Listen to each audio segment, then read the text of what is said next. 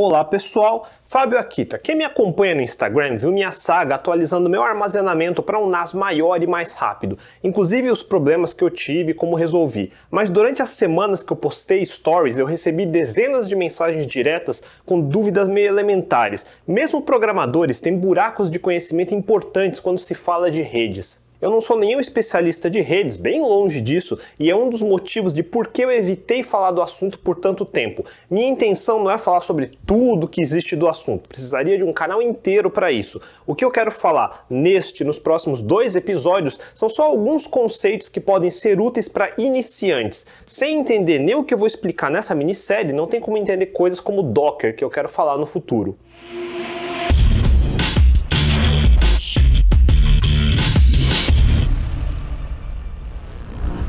Vamos começar com coisas que todo mundo tem em casa. Esse aqui é meu modem da Vivo. Eu estou com plano de fibra ótica de 300 megabits por segundo. Olha aqui, esse fiozinho é a fibra ótica. Vamos checar? Só digitar Speed Test no Google e você pode usar esse aqui do próprio Google, ou esse aqui embaixo da Ookla, que é bem famoso, ou o Fast do Netflix, que por alguma razão dá números um pouco mais inflados. Cada um vai dar medidas um pouco diferentes, mas no geral é próximo da velocidade de verdade. Vamos ver os três rodando um pouco. Olhem só como é diferente, mas uma coisa é certa, o download está ok dentro do plano de 300 megabits por segundo. Nos três fica até um pouco acima disso, mas o upload é sempre lá pela metade dessa velocidade. Provedores sempre fazem isso porque você nota mais lentidão em download do que em upload. Mas tudo bem, o episódio aqui do canal fica na faixa de 10 a 15 gigabytes. Nessa velocidade eu consigo subir para o YouTube em aproximadamente 15 minutos. Não é ruim. Agora você consegue saber como chega nessa estimativa? Muita gente vê os planos escritos 100 mega, 300 mega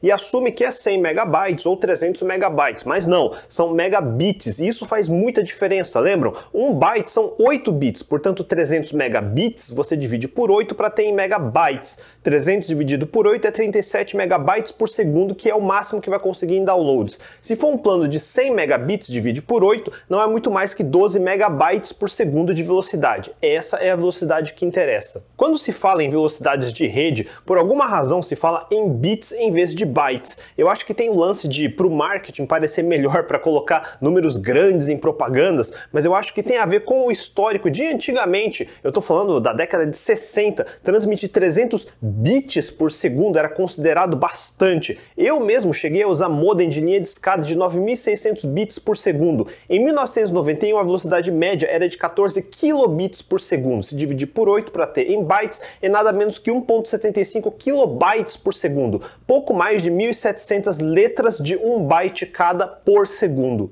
No fim dos anos 90, começo dos anos 2000, a maioria das pessoas estava em modems de 56 kilobits por segundo. Só quando começamos a ter ADSL com serviços como Speed que chegamos perto do elusivo 1 megabit por segundo, que ainda assim dividido por 8 são só 128 kilobytes por segundo. Eu lembro quando eu vi um demo da Ajato lá por 1993 e download de 1 megabit parecia a coisa mais rápida do mundo. Deixou o eu no colegial daquela época realmente imaginando que chegamos no futuro. Agora pensa, um arquivo de música MP3 de qualidade média é alguma coisa na faixa de 5 a 10 megabytes. Digamos que seja 10 megabytes. Quanto tempo leva para baixar esse arquivo com o modem do fim dos anos 90 de 56 kilobits por segundo? A conta é 10 megabytes vezes 1024 para ter em kilobytes. 1024 porque estamos falando em binário e isso é 2 elevado a 10. Tem toda uma controvérsia de usar múltiplos de 1000, mas isso é só marketing. O certo é sempre potências de 2. Daí dividir isso por 56 kilobits, dividido por 8 para 100 bytes, e isso vai dar uns 1462 segundos, dividido por 60, e vai dar nada menos que 24 minutos quase meia hora para baixar uma música que não tem muito mais que 5 minutos de duração. Essa é a era antes do streaming ser possível. Lembram do episódio que eu expliquei compressão? Para streaming de áudio ser possível, eu precisaria no mínimo ser capaz de baixar essa música nos mesmos 5 minutos de duração. Por isso não existia streaming nos anos 90 e começo dos anos 2000. A velocidade mínima seria esses 10 megabytes do MP3 dividido por 5 minutos, ou seja, 2 megabytes por minuto, e isso vai dar 40 kilobytes por segundo, ou 320 kilobits por segundo. Nem é muita coisa, mas o modem da época de 56 kilobits era 6 vezes mais devagar. Os anos 2000 não foram fáceis, por isso a gente deixava um monte de downloads enfileirados a noite inteira para conseguir baixar um álbum de música. Em pouco mais de 20 anos, fomos de 1 megabit para os 300 megabits que eu tenho em casa agora, 300 vezes mais rápido, e isso nem é o máximo que dá para chegar. Nos Estados Unidos, Canadá, Japão e outros lugares, existem alguns planos de 1 gigabit por segundo. Quando falamos em velocidades assim, pensamos em fibra ótica, que é o que tem nesse meu modem. Pense numa fibra ótica como um tubinho muito fino de fibra de vidro por onde passa a luz. Literalmente, se eu acender luz numa ponta, vai acender na outra ponta. Você já deve ter visto em algumas baladas. Se eu não me engano, um bom cabo de fibra ótica, e tem tipos diferentes, tem capacidade de transmitir até 10 gigabits por segundo por uma faixa de 5 a 10 quilômetros. Isso é máximo teórico. Distância afeta a banda, porque mesmo numa fibra ótica existe perda de sinal. Em todo cabo, quanto maior a distância, menor a velocidade, porque maior vai ser a perda de sinal e interferência no meio do caminho.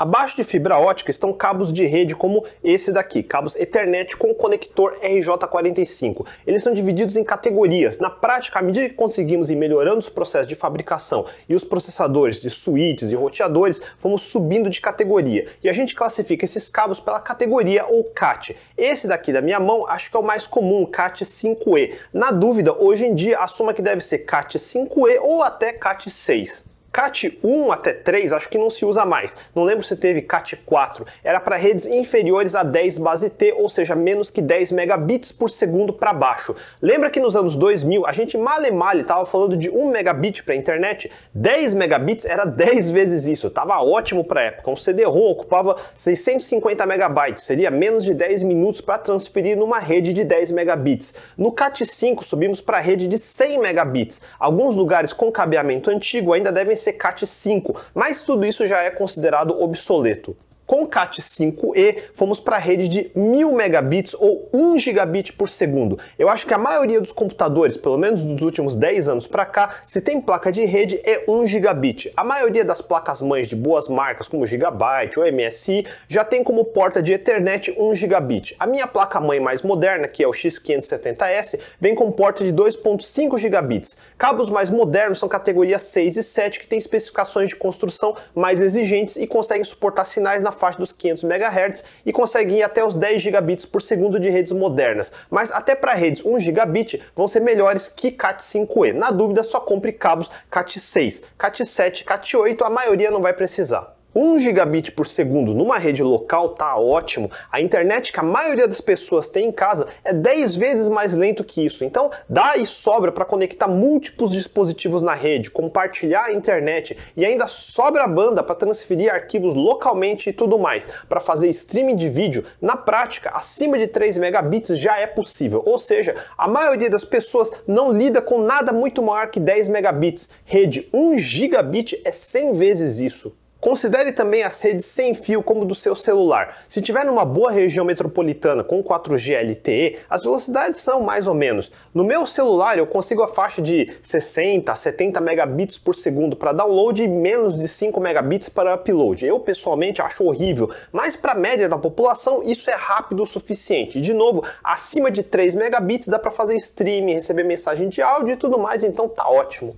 Falando nisso, saiu faz pouco tempo o novo padrão Wi-Fi 6, que promete ser umas 3 vezes mais rápido que o Wi-Fi 5, que é o que todo mundo tem. Mas o Wi-Fi 5 não é grande coisa também. Vamos fazer outro teste rápido. Esse é o LibreSpeed, uma versão open source do Speed Test do Google que eu mostrei lá no começo. É um teste de download e upload do meu PC para o meu NAS usando rede cabeada. E tá ótimo, faixa de 6 gigabits de download e de upload. A minha rede é de 10 gigabits, mas depois eu falo disso. Agora vamos ver meu smartphone conectado via Wi-Fi na mesma rede, acessando o mesmo serviço. E é essa coisa ridícula aqui de faixa de 200 megabits por segundo. Wi-Fi é umas 3 vezes mais lento que uma rede 1 gigabit que todo mundo tem, mas é mais rápido que a internet do seu provedor, então de novo tá ótimo. Wi-Fi e outras formas de comunicação sem fio usam o ar como um meio de transporte das ondas em vez de cabos de cobre. Mesmo com paredes no meio do caminho, a onda consegue passar e continuar em frente, embora perdendo força.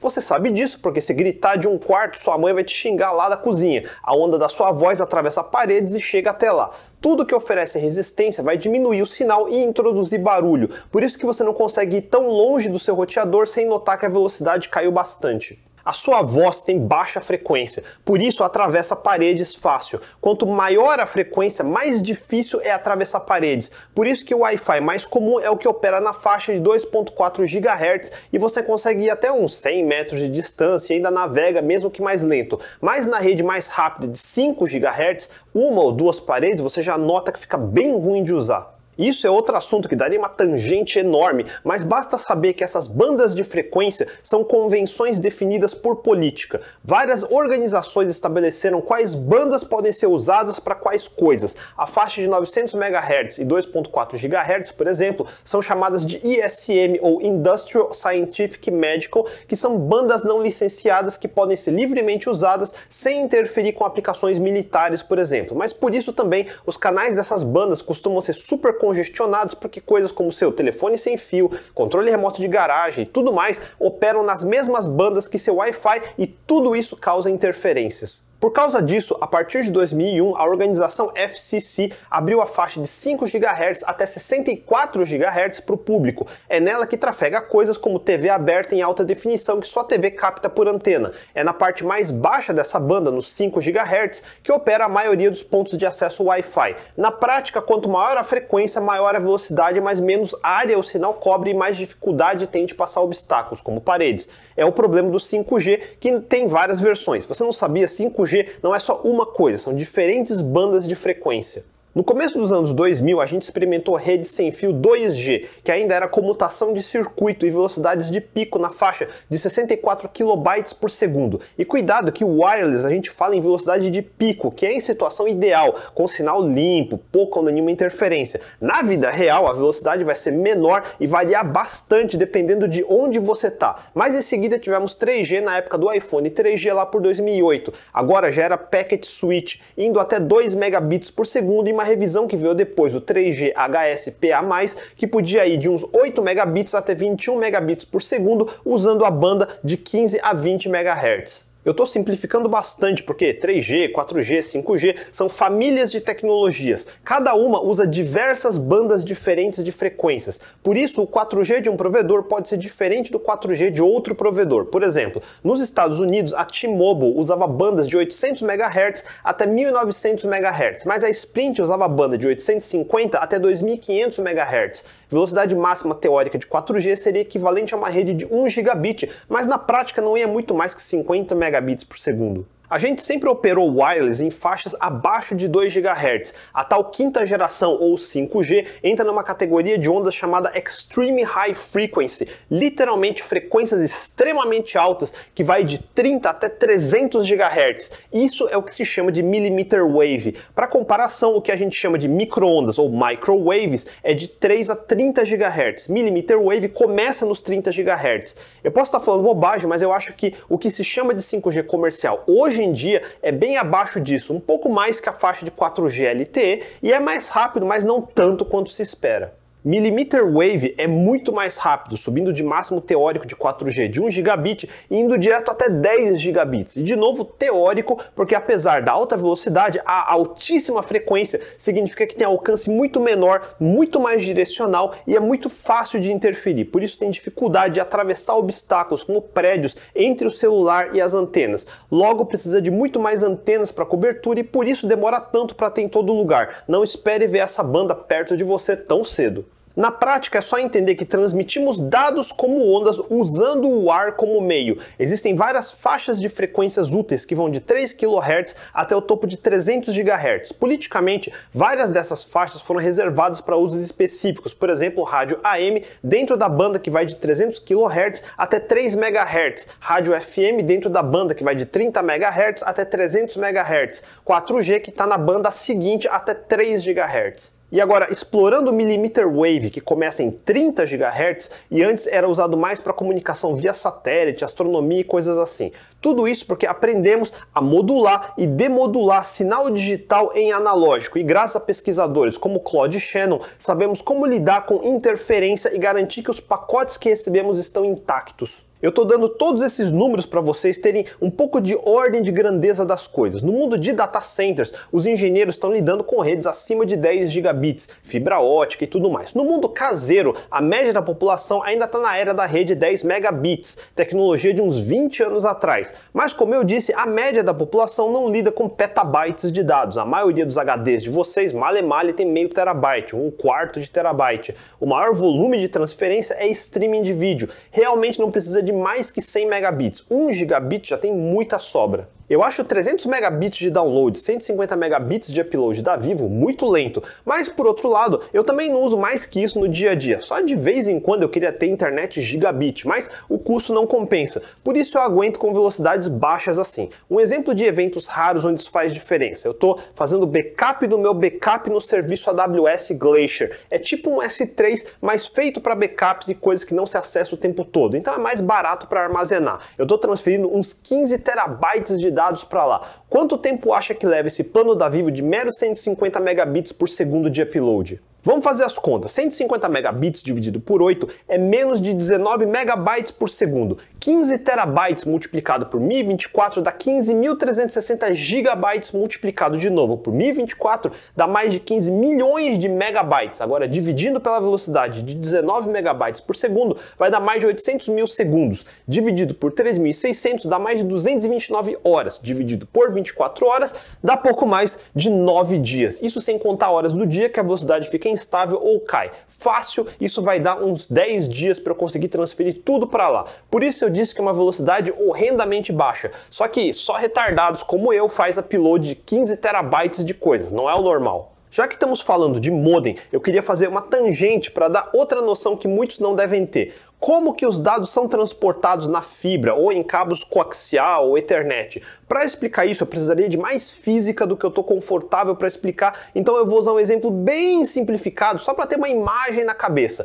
Lembra quando vocês eram criança e brincavam de telefone de copinho? Como que fazia? Prendia cada ponta de um fio bem longo no fundo de dois copos e ia longe até esticar o cabo sem arrebentar. Quando você gera voz, tá meio que empurrando o ar com uma certa frequência e amplitude para cada fonema. Já viram como a voz é representada num programa de edição como esse aqui? Tudo que eu vou falando é representado como ondas. Olha só. A, B, C. No mundo físico, isso são minhas cordas vocais vibrando e empurrando o ar. Isso vai bater no fundo do copo e vibrar o fio conectado nele. Se o fio tiver tensionado o suficiente, ele vai transferir essas ondas até a outra ponta. E o copo no final vai servir para amplificar um pouquinho o que recebeu e empurrar o ar até seus ouvidos. Na real, empurrar não é o termo adequado, porque não está movendo nada. É como numa bacia de água em repouso, quando você toca numa ponta, gera uma onda que vai até a outra ponta, mas se tiver algo boiando no meio, ela continua no mesmo lugar. A água, o ar ou o fio servem de meio por onde as ondas vão trafegando. E a voz e outros sons são formados pelas diferenças em amplitude e frequência dessas ondas. É mais ou menos assim mesmo que os telefones antigos também funcionavam, com materiais um pouco menos rudimentares que copinhos de plástico e barbante, mas nesse modelo só dá para ligar uma pessoa até outra pessoa. E se eu quisesse falar com pessoas diferentes? Já viram filmes antigos que tinha telefonistas? Você estava sempre conectado com uma central onde atendia uma telefonista. Daí dizia para ela: "Oh, me conecta com o fulano de tal". E aí ela pegava um fio e ligava num painel. Era ela ligando o fio do seu telefone via esse painel com o fio do outro telefone fechando um circuito. Isso é no começo da telefonia comercial, um século atrás quase. Claro, depois eliminou-se essa posição de pessoa ligando cabos e passou a se usar sistemas que conectavam números de telefone automaticamente, os switches. Nem eu antigamente nunca falei com uma telefonista, era só discar o número e esperar a outra ponta atender. Mas imagine que é o mesmo cenário onde se faz switch ou comutação e fecha um circuito entre as duas pontas, como no, no telefone de copinhos. Isso se chama circuit switching ou comutação de circuito. E nesse caso, a linha entre eu e a outra pessoa fica dedicada a essa sessão até uma das pontas desconectar. Por muitos anos foi assim que funcionou. Toda casa tinha uma linha telefônica ligada numa central e a gente pagava por minuto que a sessão ficava aberta entre dois telefones. O sistema automático que substituiu a telefonista fazia o switching e a bilhetagem, e foi assim que o mundo se conectava. Em paralelo, estamos falando dos anos 60, 70, no mundo empresarial estavam experimentando com esse tal de computador, que como todo mundo já viu em fotos antigas, eram equipamentos gigantes que ocupavam um quarto inteiro, super quentes e para os padrões de hoje extremamente fracos. Se falarmos de começo dos anos 70, um PDP-11 tinha CPU de 16 bits e poderosos 15 MHz e na faixa de pouco mais de 2 kilobytes de RAM. Acho que podia até uns 32 kilobytes. Se você não consegue entender essa ordem de grandeza, pense no seu celular onde está assistindo esse vídeo, ou o seu notebook. Ele tem uma CPU de múltiplos cores, onde cada um roda na faixa de 2 GHz ou mais. Giga é mil vezes mais que mega. Estamos falando na ordem de processamento de mais de mil vezes um processador dos anos 70. E você tem mais de um, talvez uns 8, rodando em paralelo. No PDP-11 era só um de 15 MHz. Memória então nem se fala. Seu celular talvez tenha o quê? Uns 4 GB? Gigabyte byte é 1024 vezes megabyte, que é 1024 vezes kilobyte. Você está numa ordem de grandeza de um milhão de vezes mais memória que se tinha nos anos 70. Não é o dobro, não é 100 vezes, é um milhão de vezes. Até aproveitando, muita gente me pergunta qual computador é ideal para aprender a programar. E a resposta é óbvia: qualquer um que você conseguir comprar. Não existe computador melhor para aprender. O computador mais furreca que você comprar hoje é mil vezes melhor do que eu tinha para aprender nos anos 80. Se eu aprendi a programar num PC na faixa de 6 MHz com 1 MB de RAM, eu não vejo por que você não possa aprender a programar num Raspberry Pi de 1 GHz com 1 GB de RAM. Quem realmente quer aprender, aprende com qualquer equipamento que tiver acesso e aprende a espremer o máximo dele. Se você não consegue extrair o máximo de um computador fraco, um computador mais forte é um desperdício para você.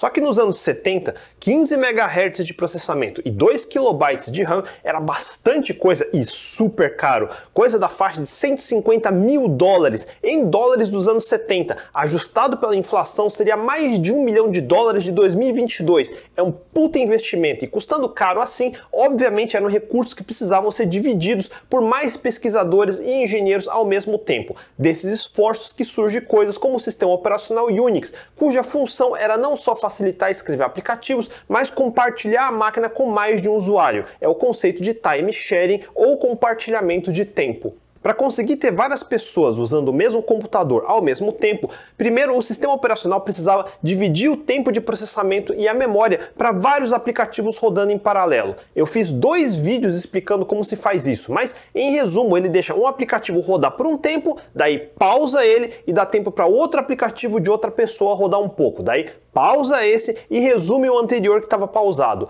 No total, cada um vai levar mais tempo para rodar, mas pelo menos os dois puderam iniciar os trabalhos ao mesmo tempo e não ter que ficar esperando na fila de braços cruzados esperando o outro acabar. Quando esse tipo de sistema começou a ficar possível, agora seria mais conveniente que cada pessoa tivesse seu próprio monitor e teclado para realmente trabalhar simultaneamente no mesmo computador. E assim começou a surgir os tais terminais burros. Na parte 2 dos meus vídeos de teclado, eu explico um pouco como isso funcionava. E parte das tecnologias do mundo de telecomunicações passaram a entrar nos computadores. Como um exemplo pequeno, eu tenho aqui esse teclado IBM Model M dos anos 80 e ele não tem um cabo USB, óbvio, mas também não é o conector PS2 que se tinha nos anos 90. É um cabo telefônico de par trançado com conector RJ11, que é o mesmo cabo e conector que se usava em telefones dos anos 80. Eu não cheguei a usar esses terminais, mas eu acho que eles literalmente discavam para o computador para se conectar, mais ou menos como se fazia com modems discados. Na época já existia cabos coaxiais, que é parecido com o da sua TV a cabo ou cabo de áudio, aquele mais grosso, que tem um canal físico no meio insulado por uma camada que é uma blindagem. A camada do meio transporta o sinal e é envolto por outro canal físico que é criado pelo plástico. O canal de fora é o ground ou terra e são bons cabos mais caros.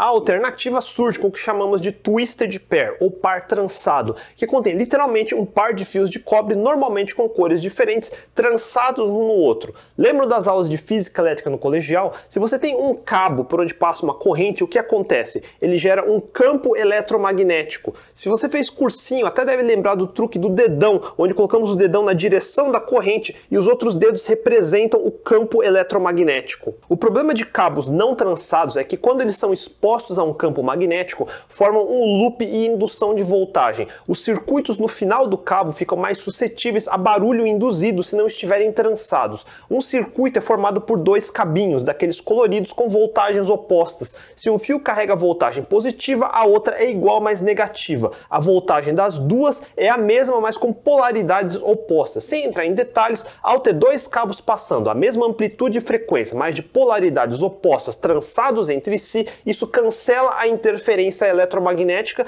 garantindo uma taxa de sinal melhor e menos barulho. Agora começa a parte importante. Você pode carregar múltiplos canais no mesmo meio físico, como os fios de cobre. Isso se chama multiplexing e é um tópico bem complicado. Na prática, pense em várias conversas de voz que podem ser combinadas num único sinal. Esse é o processo de multiplexing ou MUX e tem vários jeitos de fazer isso. Lembrem, voz, música é tudo onda, frequências e amplitudes que são transmitidos como sinais elétricos. MUX pode ser feito com divisão de espaço ou de frequência ou de tempo tempo, ou polarização e por aí vai. O importante é saber que é possível combinar múltiplos canais no único sinal e transferir tudo junto no mesmo meio físico, no caso, os cabos. E do outro lado, na central, é possível fazer demultiplexing ou demux e separar os canais. É assim que a rede telefônica funciona e esse processo não é novo, foi inventado no fim do século 19. Quando falamos do termo bandwidth ou banda, estamos falando do máximo teórico de faixas de frequência que o meio físico permite passar. Isso determina quantos canais podem passar pelo mesmo cabo, muito abaixo ou muito acima da frequência que o meio aguenta e o sinal é degradado. Daí você cai em coisas como cálculo de capacidade de canal de Shannon-Hartley. Claude Shannon, que todo mundo de ciência da computação conhece como o pai da teoria da informação, que justamente criou a matemática para calcular esse tipo de coisa. Enfim, tem muita matemática e física envolvida em telecomunicações e eu só passei muito rápido por cima, mas eu queria chegar no ponto do telefone de copinho de novo. Com tudo isso no final, o que temos é um modelo mais sofisticado para o mesmo conceito de telefone de copinho, onde, uma vez estabelecida uma sessão entre dois participantes, você trava o canal de comunicação de ponta a ponta só para vocês. Por isso, o modelo de negócio era tarifa por minuto, onde esse cabo ficava preso. Isso é como computação de circuito.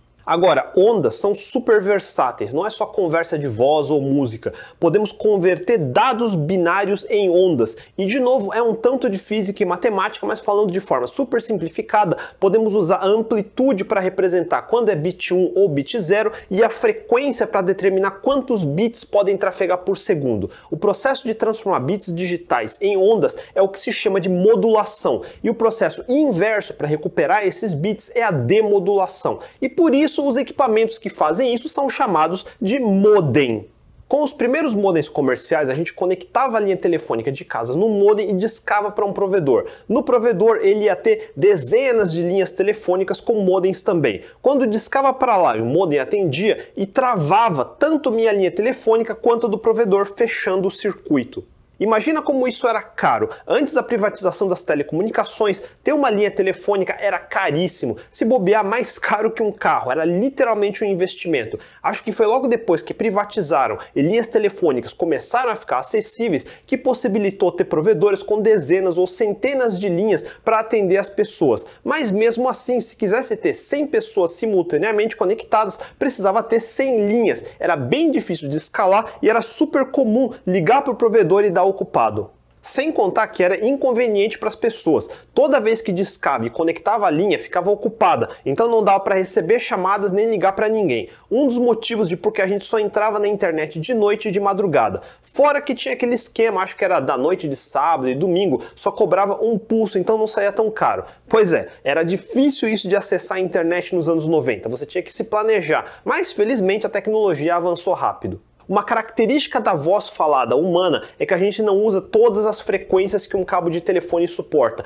A gente pensa em cabos e fala em bits por segundo, mas simplificando, lembra que bits são modulados em ondas por um modem. O cabo, na verdade, tem uma capacidade de frequências e por isso falamos em cabos, digamos, de 1.5 MHz. E malha, malha, arredondamos para 1.5 megabits. A conversão não é direta assim, mas para hoje pensa que é relacionado. Enfim, digamos que o cabo telefônico tem uma banda de 1.5 MHz. A voz humana não precisa de uma faixa muito maior que de 0 até 4 kHz. Então poderíamos reservar só essa faixa para voz e vai sobrar muitos outros canais até 1.5 MHz. Significa que quando travamos o circuito para uma ligação, estamos desperdiçando toda essa banda numa conversa. Daí nasce a era dos modems ADSL como da Speed, que funcionava na mesma rede telefônica e permitia deixar o canal de voz livre para ligações e conectar na internet com o mesmo cabo. No sistema antigo CAP de 0 até 4 kHz era reservado para o canal de voz, daí de 25 a 160 kHz era o canal de upstream para upload de dados. O canal downstream para download começava em 240 kHz e ia até a banda máxima do cabo que podia ser 1.5 MHz. Tem um espaço espaço vazio de frequências entre cada canal para diminuir interferência. O sistema CAP mudou rápido para DMT, que é Discrete Multitone, e em resumo, ela divide as frequências em vários pequenos canais de 4 kHz, um total de 247 canais separados. Lembra quando eu falei que antes um provedor precisava ter uma linha telefônica para atender cada um usuário? Pensa agora uma única linha podendo atender um máximo de 247 canais na mesma linha. Se um canal tivesse com muito ruído, o switch mudava para outro canal. E eu não quero entrar em detalhes nisso porque eu nunca trabalhei numa telecom nessa área, então vai ter muito muito detalhe que eu não vou saber, mas imagina que isso evoluiu para o modem da TV a cabo ou da fibra ótica da Vivo que eu uso. Mais importante é que mudamos do conceito de circuit switching para packet switching. Agora vocês precisam entender pelo menos o conceito de frames e protocolos. O jeito antigo é o que podemos chamar de ponto a ponto, inclusive o protocolo de provedor discado era usando um chamado PPP, que é Point to Point Protocol. Tinha um outro mais antigo chamado Sleep. Quem usou a internet no começo dos anos 90 vai lembrar disso. O modem faz o handshake, aquele barulhinho nostálgico que povo da minha idade conhece.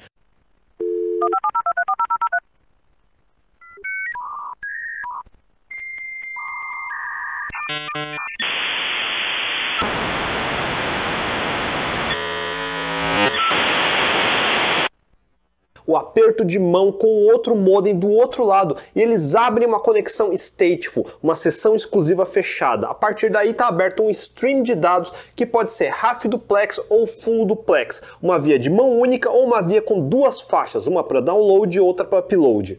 Uma vez aberto um stream, você está fazendo download, inicia o recebimento e espera até acabar tudo e não faz mais nada enquanto isso. Você está enviando, começa a enviar e espera até acabar. Que nem numa chamada de voz, se não tem tráfego nenhum, mesmo assim a sessão fica aberta e sendo desperdiçada até um dos lados desligar. Mas isso é um desperdício. Em vez disso, podemos pegar qualquer informação, seja um e-mail, seja um arquivo, seja um comando ou o que for, e fracionar essa informação em blocos de tamanho fixo. Lembra o linguição de bits que eu expliquei em outros episódios? E lembra o conceito de que a menor unidade na partição do seu HD não são arquivos e sim blocos? É parecido. Muita gente que só usou interface gráfica em sistema operacional tem a noção que a menor unidade é sempre um arquivo e que uma partição é basicamente como o C2 pontos que você vê no Explorer. Por isso eu fiz uma playlist inteira para explicar sobre armazenamento e como dados são realmente organizados num disco. Todo HD ou pendrive é o que chamamos de dispositivos de bloco e em telecomunicações é parecido, mas a menor unidade chamamos de pacote ou datagram. E datagram, para não esquecer, é só pensar que no mundo analógico analógico temos telegrams ou telegramas. Datagram é o telegrama de sinais digitais.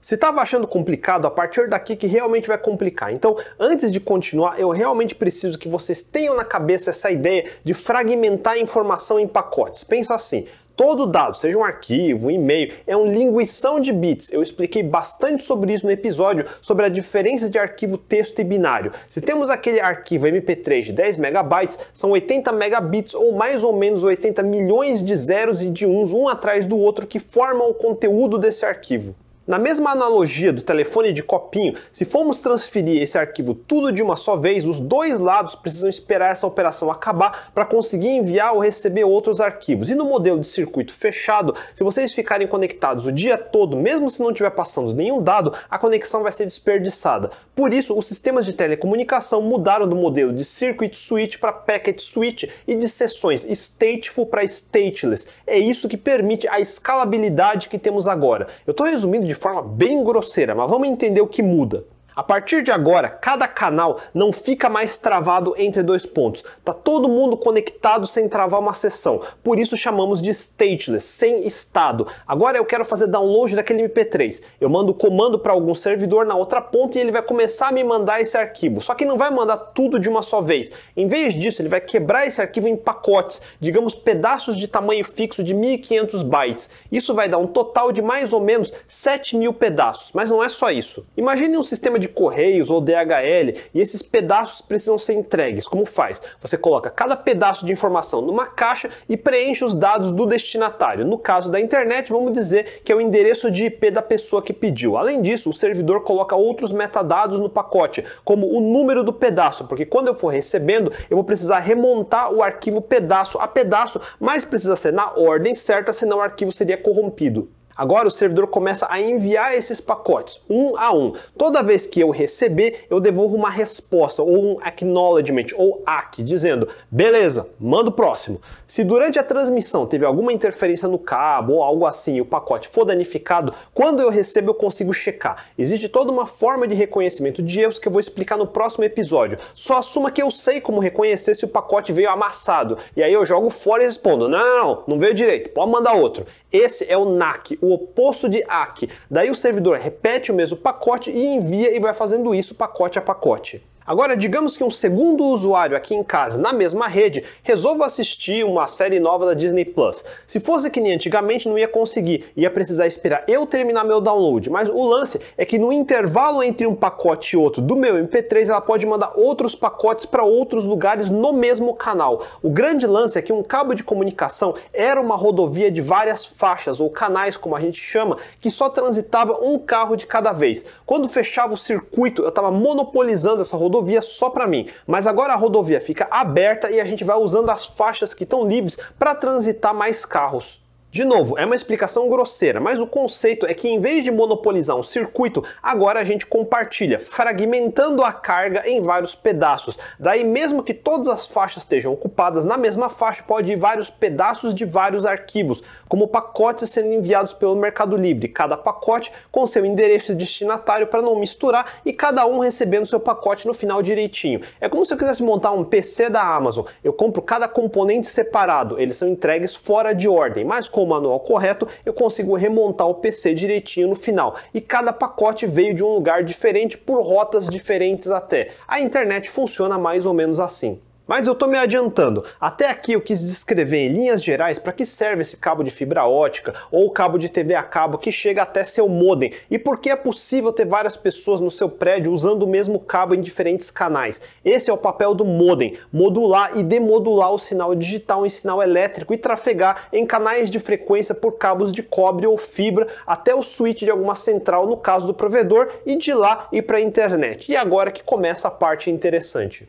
Por acaso, esse modem da Vivo, assim como modems de outros provedores, como a Claro, tem múltiplas funções. É ao mesmo tempo um modem, mas acumula funções de um roteador e ponto de acesso. E eles costumam ser ruins em todos eles. Para poucos dispositivos e pouco uso, realmente não faz nenhuma diferença usar. Mas no meu caso, eu prefiro desligar essas funções e conectar num roteador separado. No caso, esse meu TP-Link aqui do lado. Mas eu acho que por hoje já é suficiente e vou pausar a história por aqui. No próximo episódio, eu quero resumir para que serve o roteador e como ele distribui a conexão para o meu PC, TV e tudo mais. Se ficaram com dúvidas, mandem nos comentários abaixo. Se curtiram o vídeo, deixem um joinha, assinem o canal e compartilhem o vídeo com seus amigos. A gente se vê, até mais. 100 vezes isso. É 100 vezes. É 100 vezes. Empurrar o ar até, até de canal de Shannon Hartley. O Cloud Shannon Hartley. Hartley. Ou mais do. Mais,